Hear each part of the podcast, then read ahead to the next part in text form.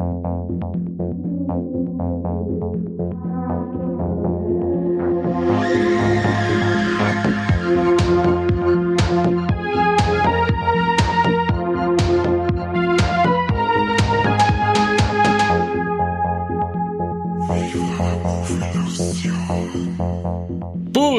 Pussy, Pussy, Pussy. Kommt ran, Pussy Lover. Hier im Titty Twister. Wir haben die besten Pussys. In der einen Ecke haben wir die Stinky Pussy an Conny. du Mistsau. ich find's passend. Und die Hühnerpussy an Corby. yeah. Und jetzt haben wir noch in der anderen Ecke haben wir noch mich, die äh, Oberpussy? Die haarige Pussy. Die Platte, die Pussy. so, ein paar von euch, die werden schon rausgekriegt haben, wo Leg, die reden über From Dusk Till Dawn. Was ist denn los? Und ja, wir reden über From Dusk Till Dawn. Einen ganz einen großen Kultfilm aus den 90er. Und der Corby darf uns verzeihen, um was das geht. Ui, verzeih doch erstmal die Leute, warum wir über From Dust Till Dawn reden. Weil der Film, wie alt wird er? Es waren da 25 Jahre. 25 um, Jahre From Dust Till Dawn. Ihr habt 25. See. Ja, deutscher okay. Kinostart war am 4. Juli 1996. Juli, okay, am Independence Day. Mhm. Ja. Dann sollte man eigentlich über den großartigen zweiten Independence Day reden und nicht über den Scheiß von Dusk Gott, hör auf. Was großartiger zweiter Independence? Ja, den gibt's offiziell gar nicht. Gibt's nicht. Er ist besser als der erste. Was? Was ist denn los mit dir? Also, Entschuldigung. Ich glaube, ich habe einen Schlaganfall gehabt. Nochmal von vorn. Also nicht direkt von vorn, aber ich setze beim Ding nochmal ein. Ja, wir reden über von Dusk Till Dawn, weil der Film ähm, sein 25-jähriges Bühnenjubiläum feiert. Und zwar ist er am 4. Juli 1996 in die Lichtspielhäuser gekommen. Und da das äh, ja ziemlich wegweisender, cooler Film ist, reden wir drüber und der Corby darf uns verzeihen, um was das geht. Geil. Also, passt auf, alle miteinander. Ja. Es geht um die Gecko-Brüder und gespielt werden die vom George Clooney und vom Quentin Tarantino. Ja, der Quentin Tarantino und ja, wie in den 90er oder in später mal ganz kurzen Szenen, ist der liebe Mr. Tarantino ab und zu als Schauspieler unterwegs. Die Gecko-Brüder haben einen Gefängnisausbruch und einen, einen Banküberfall hinter sich, haben dabei aus Versehen wahrscheinlich ein paar Leute erschossen und haben dann nur gleich eine Geisel mitgenommen und befinden sich am Anfang des Films in einer Tankstelle, wo es dann erst einmal sie nur um einen Sheriff kümmern, dann nur um den Tankstellenbesitzer und dann am Ende um die Tankstelle selbst. Die zwei werden dabei, ja, na, einer wird auch geschossen, der Quentin Tarantino, und zwar schee durch die Hand, und die zwei machen sich auf, dass sie halt flüchten, und zwar wollen sie nach Mexiko. Und damit das schaffen, mieten sie sie in einem Motel ein und halten da Ausschau nach möglichen Opfern, die sie dann über die Grenze bringen. Und dabei kommt der Harvey Keitel samt Familie in, das, äh, in, in die Geschichte, ins Spiel. Und er spielt den Jacob Fuller, ein ehemaliger Priester, der mit seinen zwei Kinder, seiner Tochter und seinem Sohn, ähm, sich aufmachen, ja, in den Urlaub. Die zwei Gecko-Brüder überfallen dann praktisch die Fuller-Familie in dem Motel und verlangen, dass sie sie über die Grenze nach Mexiko bringen. Das glückt dann auch und damit die dann das erstmal feiern, fahren zum Titty Twister, den der Mike vorher schon erwähnt hat. Und im Titty Twister trifft sie dann nämlich der Seth Gecko mit dem, äh, wie heißt der Bruder, Richard Gecko? Mhm. Dann äh, nämlich mit deren Kontaktmann, wo sie halt dann, glaube ich, Geld austauschen oder so. Und wollen da eben so lang bleiben, bis es wieder hell wird. Also praktisch bis zum Morgengrauen.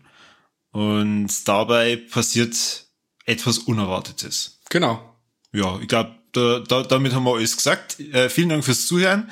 Und servus und Habedere. Genau, Servus und Habedere. Also, Kani, wie schaut's bei dir aus? Wann hast du den Film zum ersten Mal gesehen und wie gefällt dir da? Lecker. Bist du damals im Kino gesessen, oder?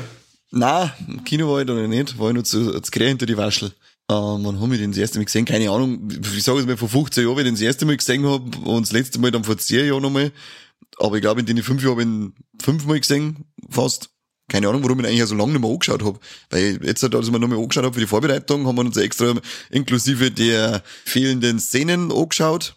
Die, glaube ich, kannst fast alle auf YouTube sehen. Genau. Und in manche DVD-Extras sind auch drinnen. Und ich habe mir wieder gedacht, fuck, Alter, der Film hat eigentlich jährlich angeschaut. Der ist so unglaublich gut. Auf jeden Fall. Also ich schau mir den jährlich an. Das ist gelungen. Nein, das ist nicht gelungen. Weil das ist gelungen. wirklich einer meiner absoluten Lieblingsfilme von Mr. Rodriguez. Schön, schön, schön. Äh, ich muss beim, zum, ich hab nur zum ersten Mal gesehen auf VHS und da war er dann ab 16 geschnitten. Und da geht ja doch, ich glaube, dass da an die 15 Minuten abgegangen sind damals.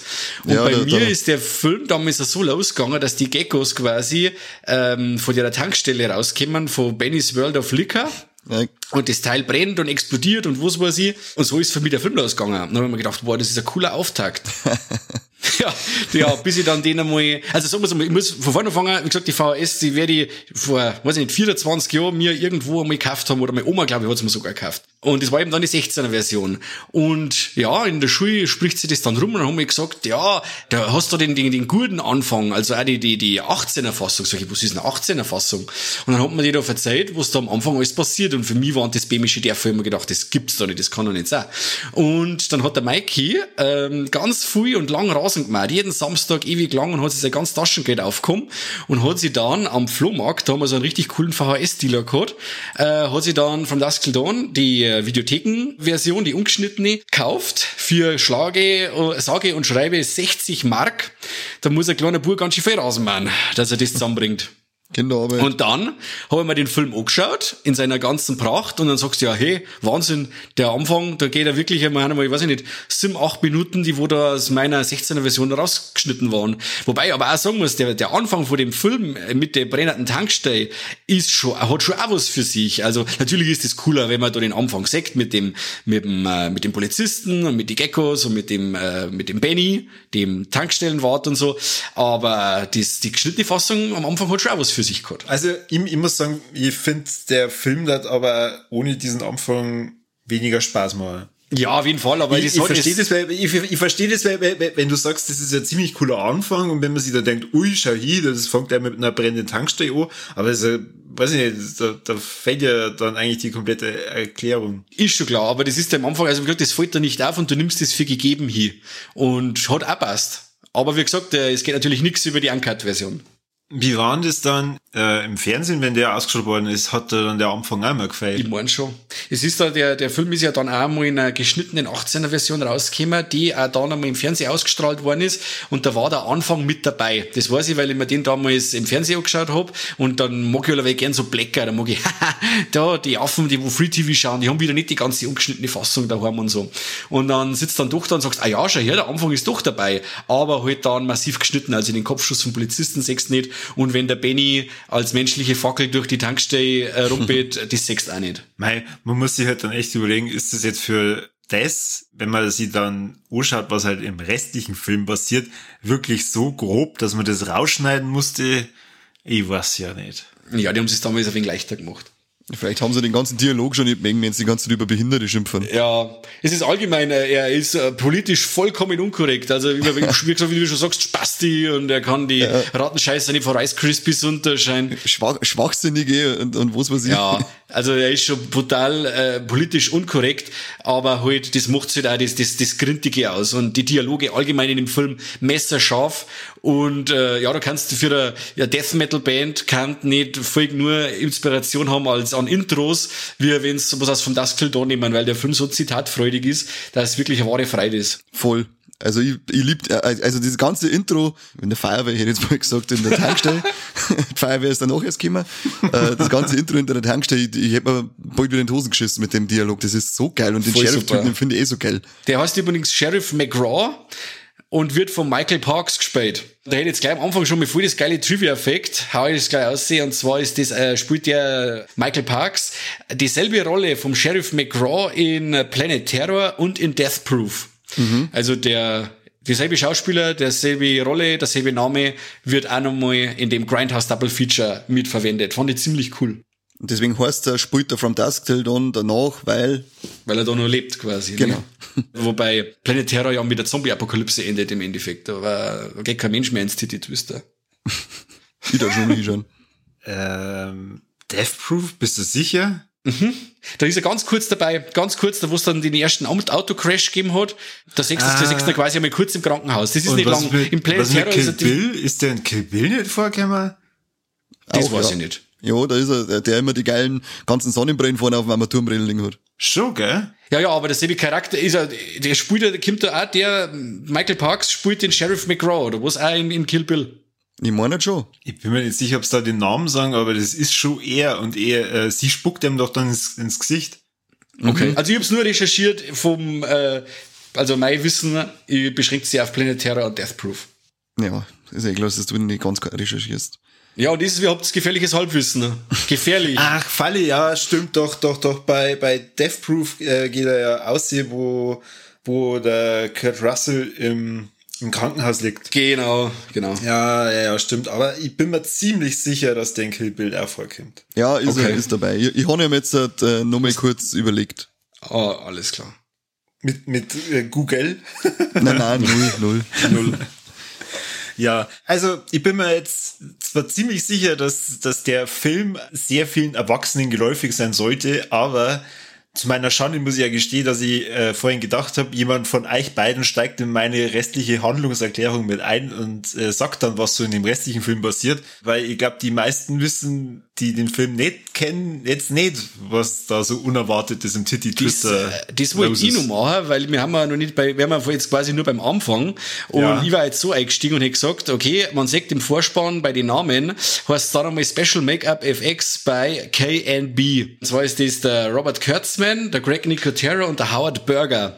Und die Typen haben, äh, ja, Ende der 80er und dann die, die kompletten 90er, die, also angefangen haben sie mit äh, Evil Dead 2, Tanz der Teufel 2, äh, haben sie angefangen, Effekte zu machen und dass es äh, äh, so ein Effektteam sich bilden. Und äh, wo in den 90er KNB draufgestanden ist, war, waren saugeile, handgemachte Effekte und äh, gorige Effekte äh, an der Tagesordnung. Und das kriegt man dann äh, massiv um die Ohren gehauen in der zweiten Filmhälfte. Und zwar genau nach 60 Minuten, wenn es heißt, das Dinner ist serviert.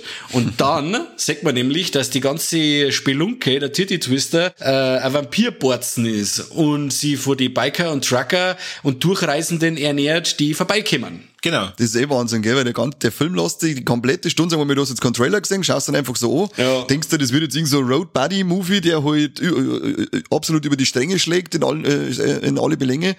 Und auf einmal artet es komplett aus und ist eine Vampirsplätterei. Genau. Das ist so ein krasser Twist auf einmal. Ja, ich meine, die Handlung haben wir ja schon so oft gesehen in verschiedenen Genren. Vorher hauptsächlich in Liebesfilmen in Deutsche. ja. Er braucht 60 Minuten, bis dann die, bis der Twist kommt und dann nimmt er sich Ja. erst einmal fast 10 Minuten Zeit und splattert sich sauber und ober. Genau, das hat hübsch 10 Minuten, das Gemetzel im Titty Das ist, und, genau. und das ist richtig schön und es ist halt richtig geil, trashig, over the top. Auf jeden Fall. Und wir sehen mal äh, einen Haufen Leute, die wo man dann in der heutigen Zeit äh, eigentlich so als ähm, ja, Kultschauspieler und Kultcharaktere wahrnimmt. Und zwar spielt auch der Danny Trejo zum Beispiel mit, der Machete. Er schaut wieder mal aus, als war er 1,80 groß und dabei ist er in, in, in Wirklichkeit Ja, 1,18. das ist Wahnsinn. In dem Film meinst du echt, das ist ein, eine Kanone, der ist zwei Meter groß und dabei ist Voll. er wirklich, Das ist ein Hühne. ja, mini wie eine Würstchenkette. Ja, wir haben, als wir ein Foto gemacht haben in Wicknerfell, ist er von Schamal umgestanden neben mir. Na, ach komm her. Jo, ja, die haben sie, aber- und auf der Schamal haben sie ihm aufhelfen müssen. Also bei mir ist er nicht am Schamal umgestanden, aber er geht mir bloß bis zur Schulter. Okay, das ist ja geil. Von den Oberarme her, das ist ja aber wirklich nicht merken bei ihm. Ja, ein Viech, Viech. Und ich glaube, das ist auch so, der ist äh, kurz vorher ist Ding draht worden, Desperado, eben auch von Robert Rodriguez. Und ich glaube, zu der Zeit ist der Trejo erst wieder aus dem Knast gekommen. Der war ewig lang im Knast und äh, der, der ist ja ja verwandt mit dem Rodriguez und der hat dann gesagt, weißt du was, wenn du vom Knast rauskommst, äh, kriegst du äh, eine Filmrolle von mir. Und das war dann eben der Wurfmesser schwingende Auftragskiller in Desperado. Also ich, ich nick grad. Äh, ich habe schon die ganze Zeit genickt, während du das ähm, Okay. gesagt hast, aber ich, mir ist jetzt gerade das eingefallen, das hätte ja keiner. gut, gut, gut, gut. Äh, was ich auch noch ziemlich cool finde, dann, wenn sie in dem äh, Hotel sind, also in dem, in die vier Wände und ein Dach drüber, mit keinem Pornokanal, sieht man dann die Nachrichten äh, eben über die Geckos und den Banküberfall. Und da sieht man dann einen John Saxon, den man kennt aus Dario Argentos Tenebre und äh, Nightmare on Elm Street, Teil 1 vom Wes Craven. Ich hab jetzt echt, ich hab, ich bin felsenfest davor überzeugt gewesen, du redest jetzt über den George Clooney. Also jetzt nicht bei der Szene, aber dass du halt dann sagst, da kennt man ja früh Schauspieler vor, die dann später eigentlich so ihre Karriere gestartet haben. Weil ich glaube, ja, für einen George äh, Clooney war das so ziemlich der erste Film. Grizzly 2 war das, glaube ich, die erste Rolle, aber der ist, ähm, Nein, ja. ich, ich, ich, ich wollte gerade sagen, der, der erste Film, der halt dann äh, ähm, zumindest international. Äh, ja, das auf jeden Fall. Und ich glaube, vorher hat er schon angefangen, meine mit Emergency Room, oder? Ja. Diesmal, also es war die, die, die Serienzeit am Anfang, aber ich glaube, so auch von Dusk Till Dawn war sein erster äh, Kinofilm. Weil da hat er dann gesagt, der Tarantino, er findet es eigentlich recht lustig, weil er hat ein, einige andere ähm, äh, Leute äh, hätten es auch gefragt für die Hauptrolle. Und am Ende ist der äh, George Clooney dann geworden, weil er gesagt hat, er findet da irgendwie den Vergleich so lustig, dass er erst einer ist, der Leute aus dem Emergency Room rausholt und rettet und jetzt ist so einer, der Leute in den Emergency Room einbringt. Sehr gut, sehr gut. Ja, aber finde ich, ist eigentlich eine ziemlich geile Rolle und finde ich ja schade, dass er halt später nicht wieder in solche Rollen dann reingeschlüpft ist. Also so in, in diese äh, Splatter-Schiene, da hat er eigentlich schon relativ gut einpassen. Ja, aber da hat er hübsch schnell sie rausgehalten aus der ganzen Sache. Dann hat er vielleicht noch ein Projekt Peacemaker gemacht, aber dann war es mit Action und so mit George Clooney nicht mehr fein. Der hat dann eher so gediegenere Sachen gemacht. Mhm. Ja, so ähnlich halt wie der Quentin Tarantino. Ungefähr so.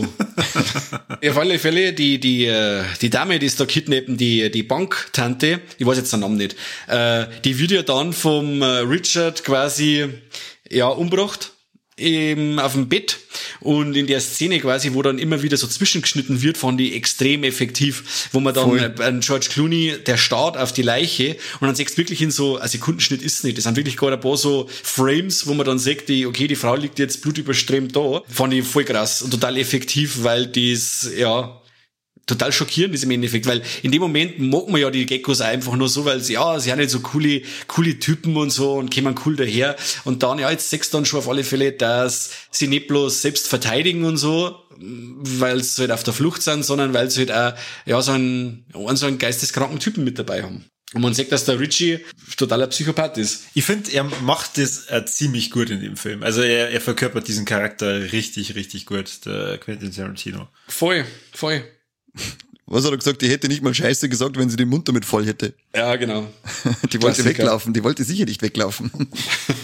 das ist super. weil wir vorher von Clooney geschmerzt haben, noch kurz, weil wir haben gestern überlegt, ich habe mir mit einem Kumpel angeschaut und dann hat er gesagt, der hat doch da andere Stimme, oder, der Clooney? Und da hat sogar der Clooney selber gesagt, dass er ähm, einen anderen Synchronsprecher mehr hat im Deutschen. Der hat, hört, das, hört sich das anscheinend an, weil er gemeint hat, dass seine normale Synchronstimme, die jetzt dadurch bei Emergency Room hat, die ist zu weich und zu freundlich für die Rolle von dem Gecko und da braucht er einen ein bisschen, ein bisschen rauere, ein bisschen rabiater, sich einfach anhört. Mhm, sag gut. Aha, schön. Der von, der von sie die, die netten Herren Schauspieler das aussuchen, oder was? Ja, anscheinend. Frechheit. Ich finde auch, wenn wir bei den nächsten Schauspielern sind, also die, die Chemie von, zwischen der Fuller-Familie finde ich auch super. Der Harvey Keitel ist immer ein Burg, den kann man sich immer anschauen, immer gut. Juliette Lewis auch zu der Zeit Schnecke, auch kommt in der, in der Rolle als Kate auch super cool um. Und der Scott, der, der Chinese, oder, der, oder asiatische, ja, der ist ja Chines, oder? Ja, Chines ja. ist er da, weil der, weil der Clooney sagt, sagt doch irgendwie Japse zu ihm. Ja, genau. Hey, das ist, wie, was ist das für eine Kiste mit euch? Seid ihr schwul oder was? Warum? ja, das sieht nicht wie ein Japse aus. Er auch nicht. Sieht vietnamesisch aus. Ja, genau, vietnamesisch ist er. Ein Vietnamese. Jetzt wissen wir schon, ja. Ähm, und der, der, der Scott hat übrigens, weil man gerade äh, vorhin, äh, ich habe es schon angedroht, im äh, Assault on Precinct 13 Podcast haben wir drüber geredet, dass der Scott im Film From Dusk Till Dawn ein Precinct 13 Shirt hat. Und das ist quasi äh, Referenz an, ja, von Belagerungsfilm zu Belagerungsfilm äh, an John Carpenter. So ich das auch gesagt, ja. Ja. Jetzt bricht gerade das Universum zusammen, weil du es zweimal ah. gesagt hast, in zwei unterschiedlichen Pod Podcast-Folgen. Unsere Hörer werden gerade so, das Gehirn wird sie ineinander implodieren und ja. Voll. Der Kopf zieht sie einfach nach innen. Großer Gott. Ja, ja, und ähm, wir haben ja nur ein paar Leute, über die es auf jeden Fall zum ähm, Palavern lohnt. Unter anderem Sex Machine. Oh yeah. Tom Savini. Tom Savini. Erzählt uns was über Tom Savini. Ja, Peitschenkünstler ist er. Voll. Cloud, Cloud, äh, vorher hat der Mike schon gesprochen, an Greg Nicotero, den Cloud er dann gleich mal sauber mit der Peitschen Spear. Und äh, Greg Nicotero, den kennen wir ja alle mittlerweile für seine Zombies von The Walking Dead. Junge.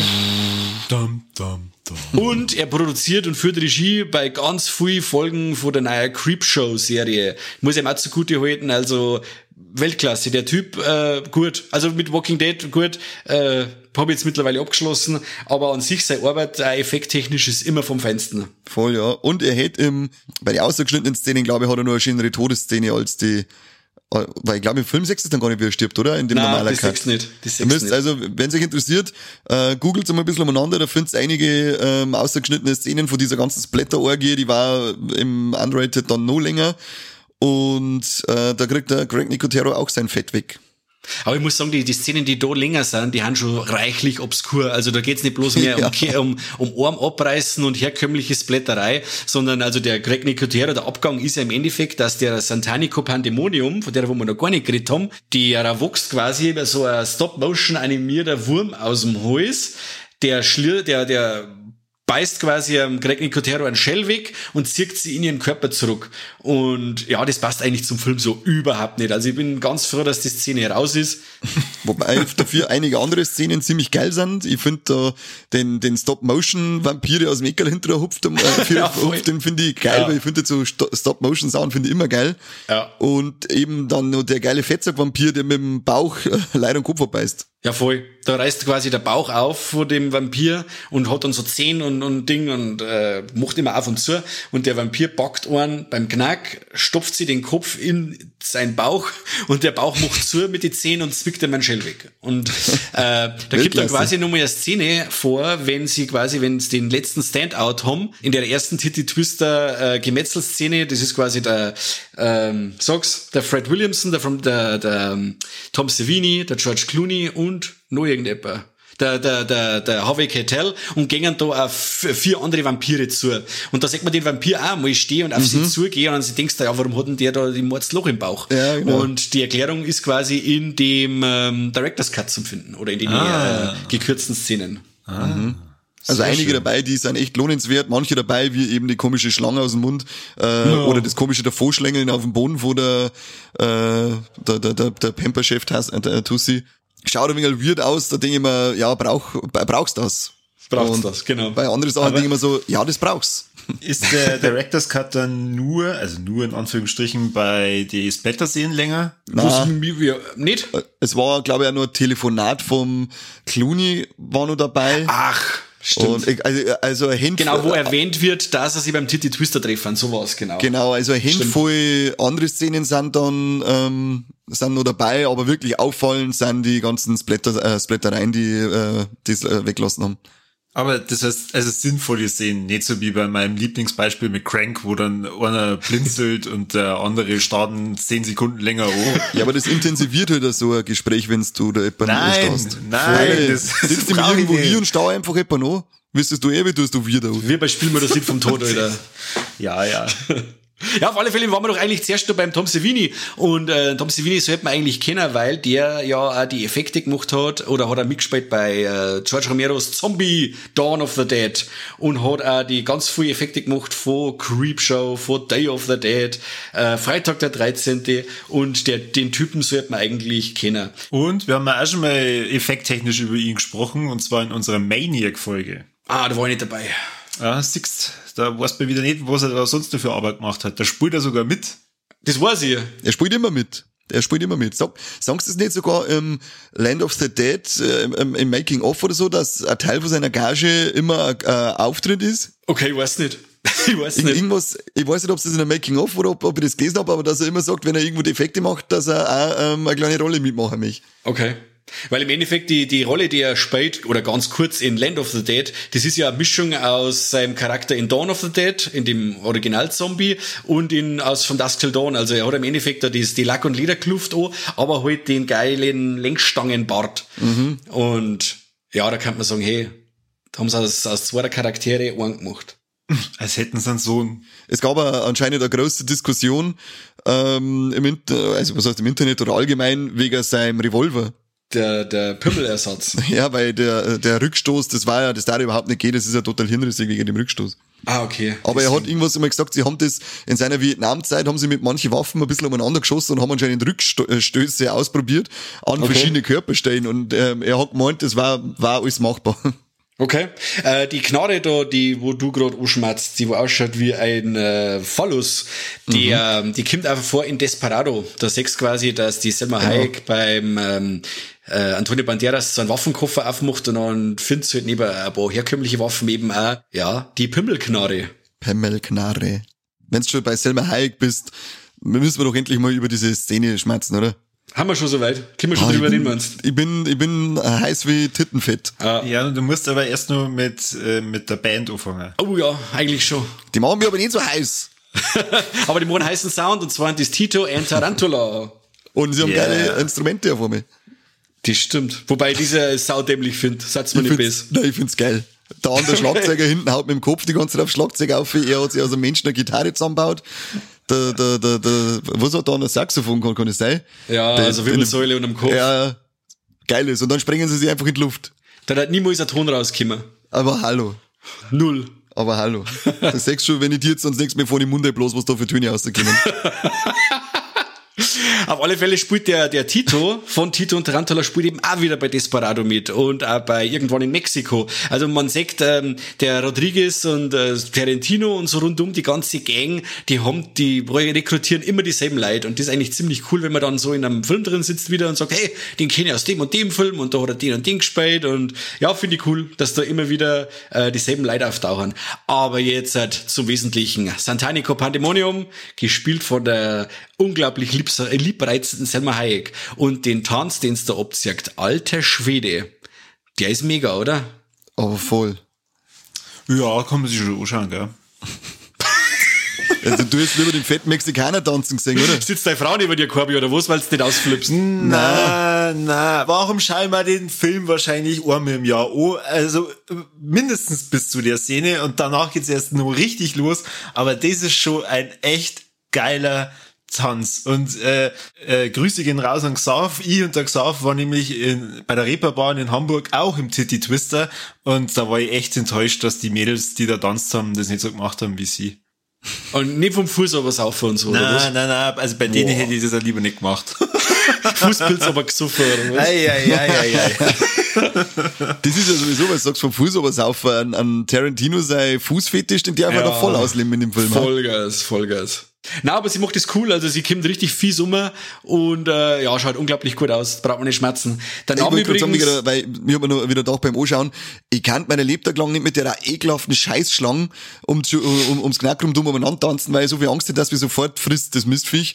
Und äh, sie wollte anscheinend die Rolle unbedingt haben und hat aber auch Schlangenphobie gehabt und hat zwei oder drei Monate lang davor schon zum Thera äh, in Therapie gegangen, damit sie ihr Phobie da überwinden kann, damit sie Szene machen kann.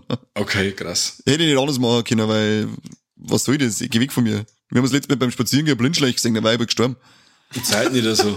lieber, lieber Schlangen wie der Spinn. Nein, weißt da renne ich durch Simbach und dann kommen Schlangen daher. Dann denke ich mir, was ist jetzt ein Simbach, Australien, ich komme nicht mehr aus, was ist mit euch? Ja, Mitterloh, aber jetzt ja, wie Ghetto. Mitterloh, Outback, auf einmal hauen wir ein Känguru über drüber. Jetzt lass mich raten, du hast jetzt das äh, Spazierengehen auch aufgehört, genau wegen der Situation. ja, weil ich. Genau. Weil er Angst hat, dass dann Steffi immer vor seinem Fuß was aufhören möchte. Ja, genau. Von meinen alten Oma zehren, wie mein Doktor sagt. Ah, Jetzt passt du auch. Und zwar heißt die äh, Selma Hayek ja Santanico Pandemonium. Und das wiederum ist eine Anspielung, weil wir wieder eben bei den zwei Exploitation-Lover Tarantino und Rodriguez sind. Das ist, äh, gibt einen gleichnamigen Non-Sploitation-Film von 1975, der wo sich auch Satanico Pandemonium nennt. Und das ist quasi eine Anspielung da drauf. Genau.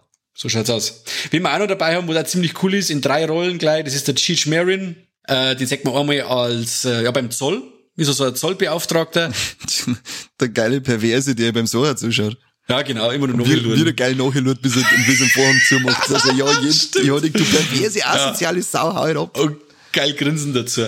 ja, eben, der, dann ist er der Pussy-Typ und dann ist am Schluss eben nur der Carlos, mit dem sie die Geckos ja eigentlich treffen wollen, bevor sie auf El Ray fahren, fliegen, fahren noch über die Grenze. Also entweder er hat die dreifache Gage gekriegt oder er hat es völlig umsonst gemacht. Kann also. Ich glaube, dass das alles die Spätzeln sind, die machen das alles untereinander aus. Voll. Aber ich find's, ich find's einfach cool, weil man dann sagt, okay, was so ein Bart nicht alles ausmacht, gell? Einmal bist du dabei ohne Bart, dann einmal mit so einem richtig buschigen Bart und dann zum Schluss einmal mit einem äh, relativ geschleckten Schnurrbart. Und hat er einen von den geilsten Dialoge vom Film dann. Du meinst Pussy, Pussy, Pussy oder? Na, wenn er dann sagt, äh, wenn die ganzen Vampire dann explodieren am Schluss und sagt, ey, was war das? Ey, war denn das die Verrückte da drinnen oder was? Irre. irre. Und dann sagt der George Clooney so, irre, explodieren nicht, wenn das Sonnenlicht genau. trifft. Ganz egal, wie irre sie sind. Irre, seht ihr aus wie irre? Das ist echt Weltklasse. Aber da warten wir wieder bei den geilen Dialoge in dem Film. Ich kann nur in Tosen scheißen.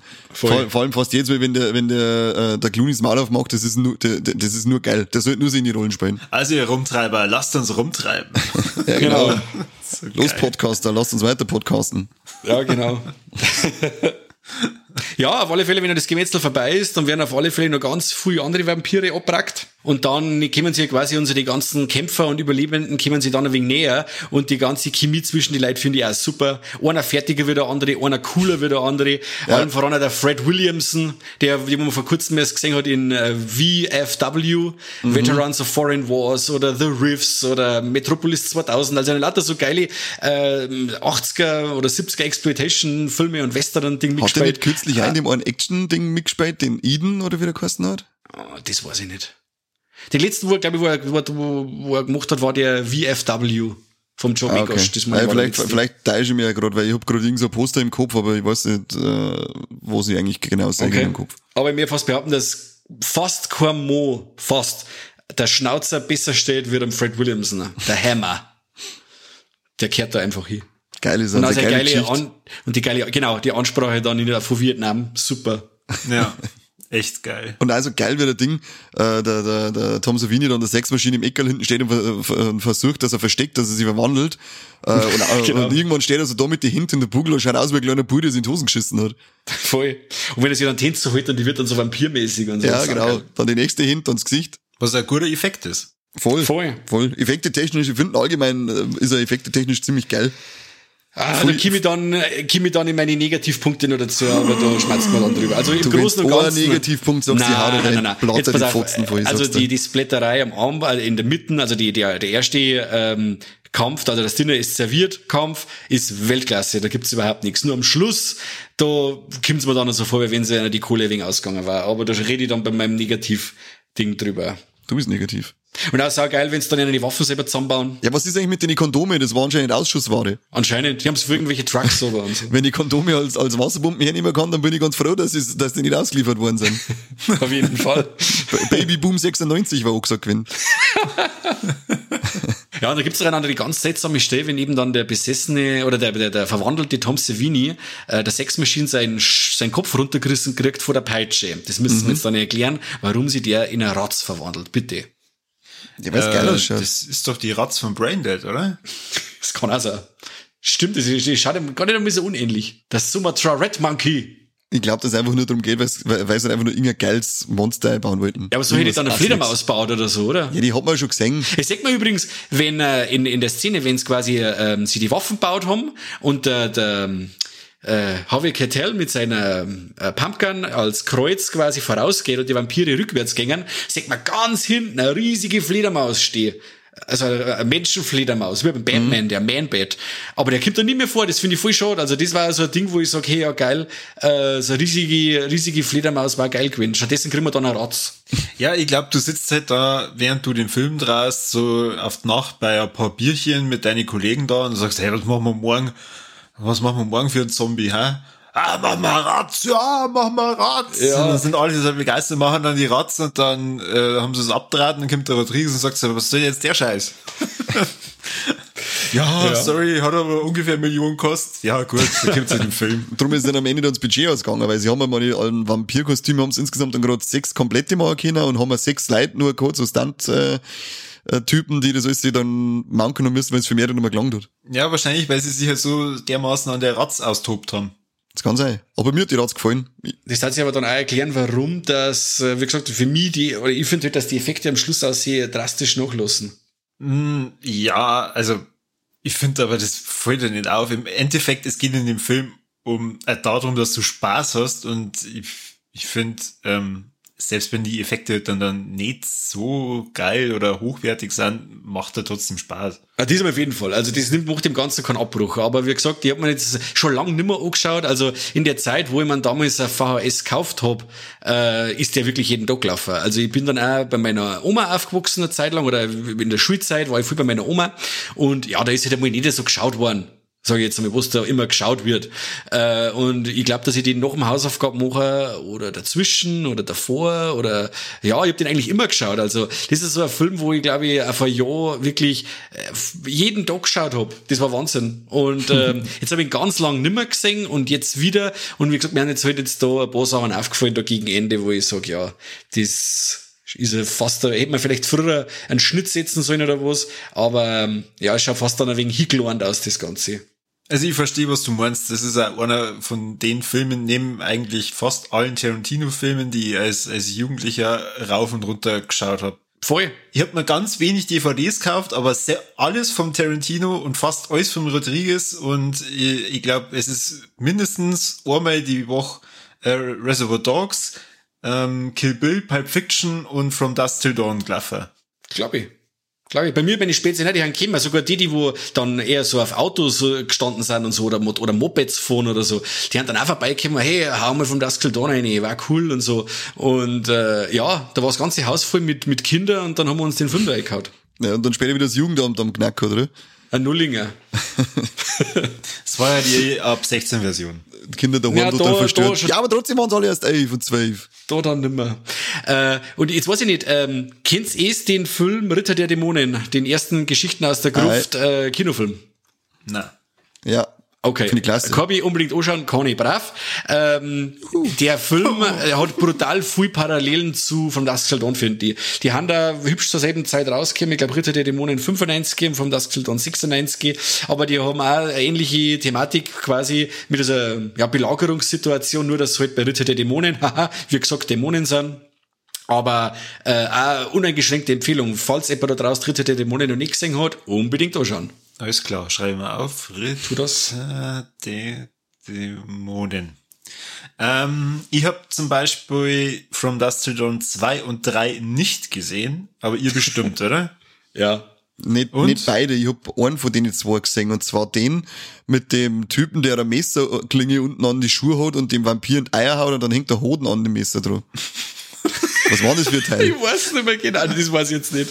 Aber das war, halt, das war doch mal wieder nur Trash, oder? Die zwei, der zweite, der Also der zweite versucht halt, ähm, ja, äh, sie versuchen schon was anderes jeweils, also das muss man ja nicht zugute halten, aber da, es kommt halt keiner an die Klasse vor dem übermächtigen ersten Teil hier. Äh, auch die TV-Serie, die war ja auch ganz nett zum Anschauen, aber oh. es kommt halt, durch das, dass halt das Original der, der von Duskel dann so stark ist, äh, losen halt die Fortsetzungen dagegen ab. Also der Zweiter möchte halt so cool sein wie der Einser, versucht ein paar neue Sachen auch wieder mit, mit Bankräuber und Vampire und äh, hin und her. Der Robert Patrick später mit, der wo eigentlich immer Bereicherung ist für so einen Film. Oder in der Anfangsszene ganz kurz der Bruce Campbell. Hey. Aber ja, er möchte jetzt so pseudo cool sein. Und das, so, da sagst du halt, ja, äh, im ersten Teil waren, waren sie halt wirklich cool und im zweiten, da probieren sie es.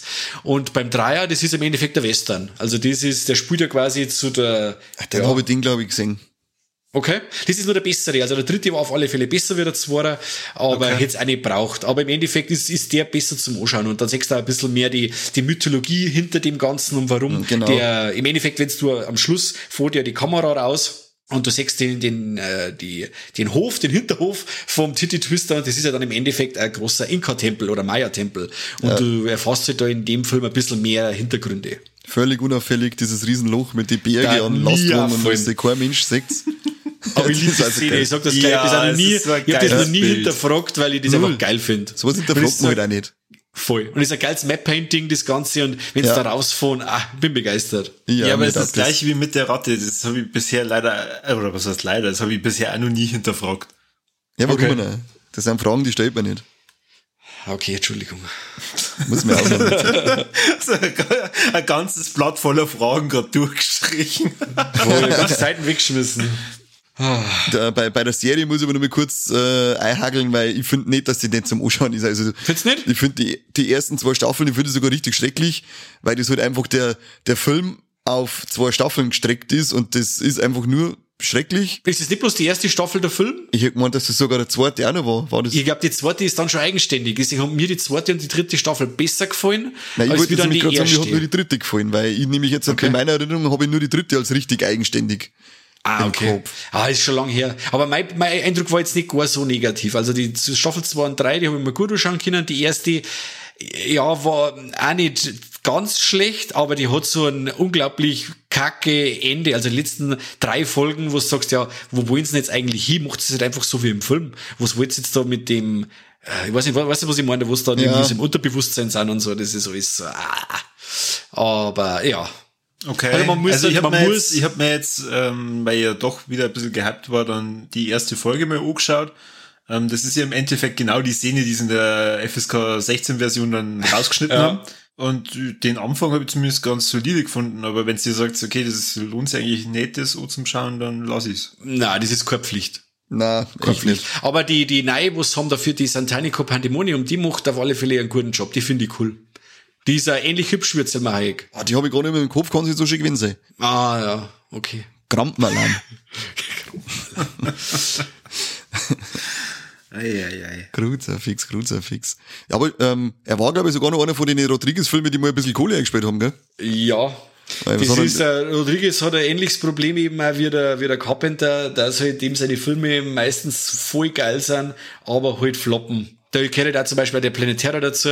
Da möchte ich fast behaupten, das ist äh, einer von den letzten richtig geilen Zombie-Filme und der floppt dann noch so. Also wie gesagt, der ist ja da, ich weiß nicht, ob, ob nur der Planetera gefloppt ist oder auch nur das, oder das komplette Grindhouse-Paket, weil sie anscheinend in Amerika keiner vier Stunden oder dreieinhalb Stunden in der Kino sitzen mag. Und ich war so froh drum gewinnen. Was? Ich war so froh drum gewinnen, wenn wir dieses Grindhouse-Paket bei uns gehabt hätten im Kino. Ah, sofort. Sofort, sofort. Ich muss wieder zweimal fahren. Genau. Hätten wir einen Haufen, einen Haufen Sprit hätten wir Das gespart. stimmt. Ja, aber wie gesagt, ähm, viel Erfolg hat er nicht oft.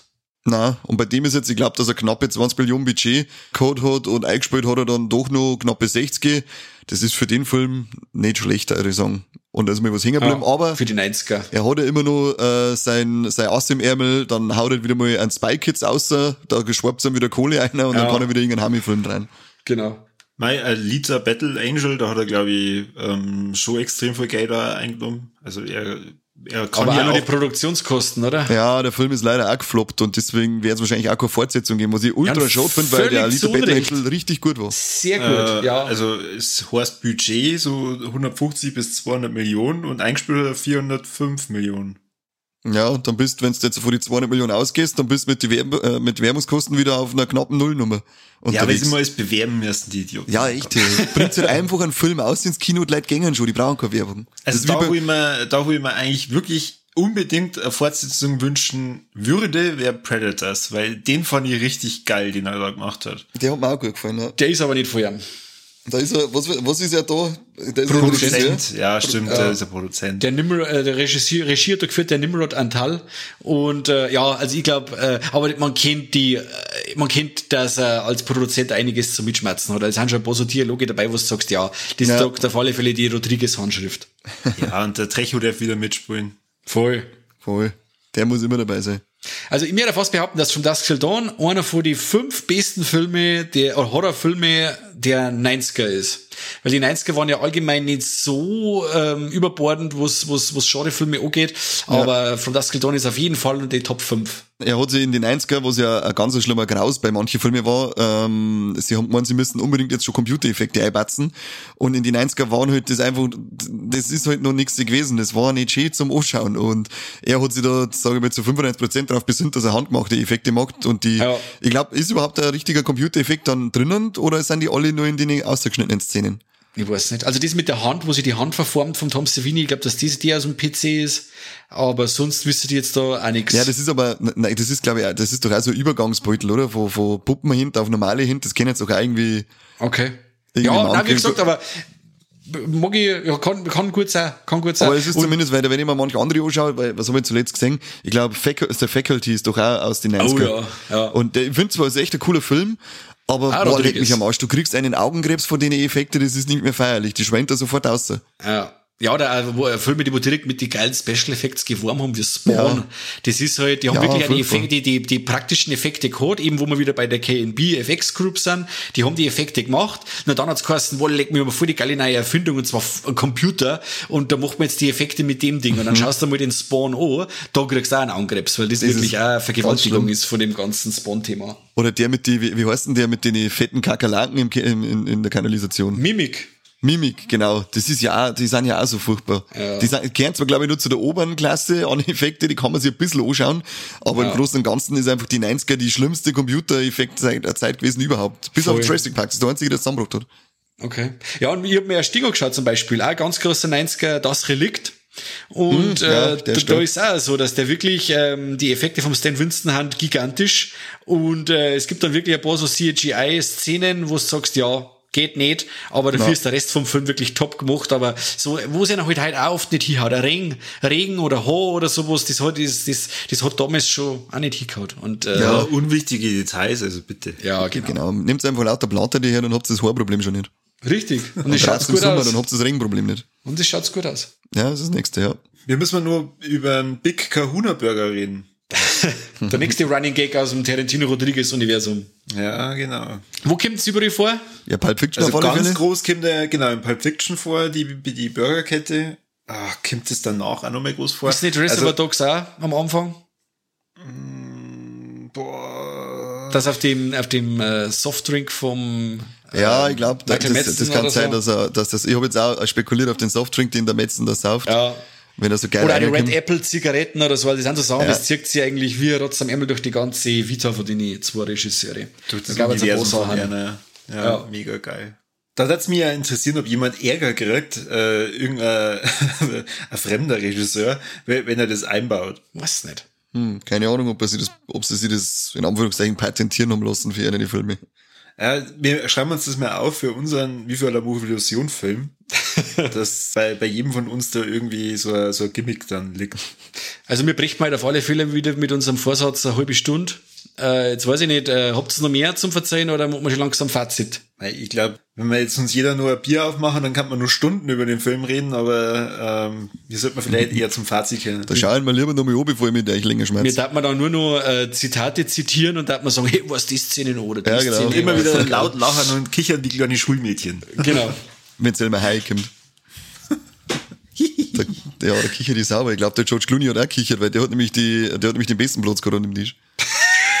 Echt? Oh, äh, meinst du, das war ihm unangenehm, dass er die ganze Zeit den Hintern von ihrem Gesicht gehabt hat? Voll unangenehm. ja, sicherlich. Der hat sicher ein paar Mal einen, einen Abbruch machen müssen vor der Szene. Er hat gesagt, ich kann das einfach nicht, das, Nein, das geht das nicht. Das, was, was ist mit euch? Ja. Ist ja eklig. Dann hat er wieder ein paar Ave Maria Bett und ein Pussekurt geschnallt. Weg damit.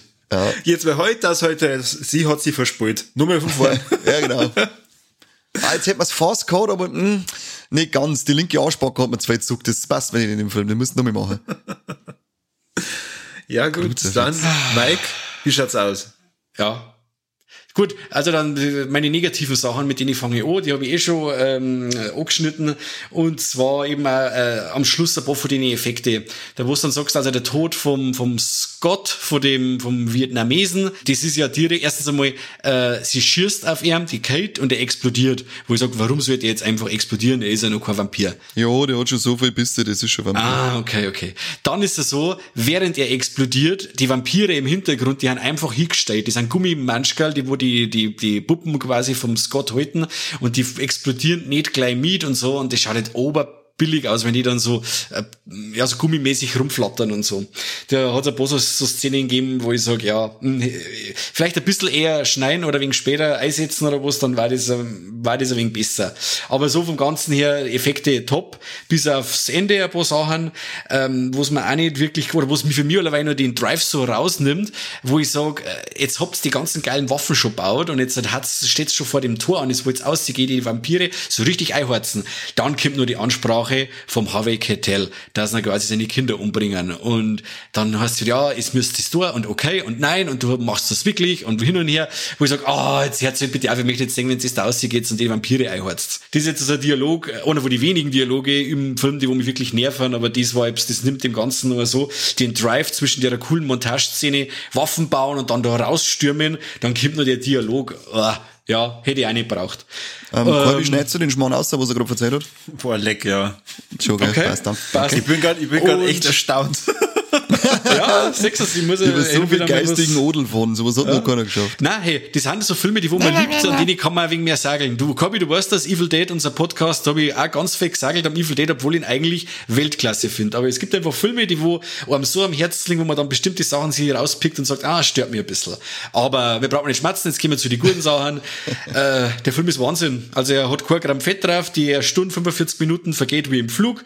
Ja, der Twist dann im Endeffekt oder der, das komplette, der Genrewechsel im Film ist super. Der Soundtrack ist Weltklasse eben auch mit CC Top, Tita and Tarantula, die Blasters, also das Anfangslied von The Dark, äh, Dark Knight, Weltklasse. Ja, ein super Film meiner Kindheit. Wer ihn nicht kennt, schaut ihn an und hat Spaß damit. Der nächste bitte. Ja, mach ich weiter. Du hast nämlich jetzt gerade schon mein, mach mein, mein absolutes äh, Positives ja bestätigt. Weil ich wollte eigentlich jetzt auch äh, größtenteils auf den Soundtrack eingehen. Den finde ich einfach mega. Also After Dark ist äh, gerade mit dem Tanz einfach der Wahnsinn. Ansonsten kann ich auch dazu nur sagen, ich liebe den Film. Ich habe den äh, als, als Jugendlicher rauf und runter gesehen. Der wird mindestens einmal im Jahr angeschaut und äh, ich kann eigentlich wirklich sehr wenig sagen, was mir, was mir da nicht Druck gefällt. Äh, wirklich nicht. Äh, das, was du jetzt gerade gesagt hast, äh, gerade so alles, was der Harvey Keitel macht oder der Quentin Tarantino oder der George Clooney, für mich gehört da gar nichts raus. Gar nichts, wirklich. Für ich hätte man nur eher gewünscht, das ist jetzt mein negativer Punkt, es hätte nur mal so eine Langfassung geben sollen. Und zwar die äh, vorhin das nochmal erklärt, wie die Gecko-Brüder ähm, da vielleicht die Bank überfallen und keine Ahnung. Also, also dass, dass man das ja richtig sieht. Na, mir fällt echt sonst nichts ein, was ich negativ über den Film sagen kann, weil für mich ist der perfekt. Schön. Wenn man sowas Cute. sagen kann. Beautiful. Ja, yeah, beautiful. Kani? Äh, ja, was ich voll geil finde, das hast zwar du schon gesagt, aber das muss ich, mich, äh, ist auch mein Highlight und zwar der Genrewechsel in dem Film bei der Stunde. Ich finde das so krass äh, und so sowas ist ganz selten und so unerwartet auch, wie der Film auf einmal von dem Road Action Movie zu äh, einer Vampirsplätterei wird, finde ich voll geil. Und ja, damit Hand in Hand gehen auch die ganzen coolen handgemachten Effekte und die geilen Dialoge. Und wenn ich ihm was angreifen muss, dann kreit ich ihm an, dass so viel Federn äh, lassen haben an dem Film, weil, wie gesagt, diese ausgeschnittenen Szenen, die man sich da auf äh, YouTube und auf manche äh, Making-ofs anschauen kann, die haben, hätten für mich noch gut mit eingepasst. Vielleicht nicht unbedingt alle, aber mindestens drei Viertel davon hätten im Film bleiben können. Schande über euch. Muss nicht sein, sowas. Ole, ole. Ole, ole. Und aber unser Triple Threat kann äh, ziemlich gut ausgehen, oder? Das, das kann, das kann sein, weißt du nicht, sag's mir Ah, du, sag mal Titten. Ja, schon. Ja. Sag mal Titten, okay, gut, Titten, sag mal. Äh, sag mal Trompeten. Also mindestens Ohren. Der Eiserne halt. Ja, genau, richtig. Eine Waffentrompete. Okay, lass ich zählen. Und haben wir tote Tiere? Die Ratz. Die Ratze, ja, stimmt, die stirbt. dafür, ha- schau, dafür haben sie es einbaut. Ja, für unser Triple Threat, unseren Triple. Threat. Die haben schon, die, die haben da schon ein bisschen vorausgedacht. Das sind einmal richtig gute. Stark. Also Ja, ein Film, mal? der alles hat und Der alles Film kann. erfüllt die, genau, der Film erfüllt die äh, heilige Dreifaltigkeit der Filmbewertungen.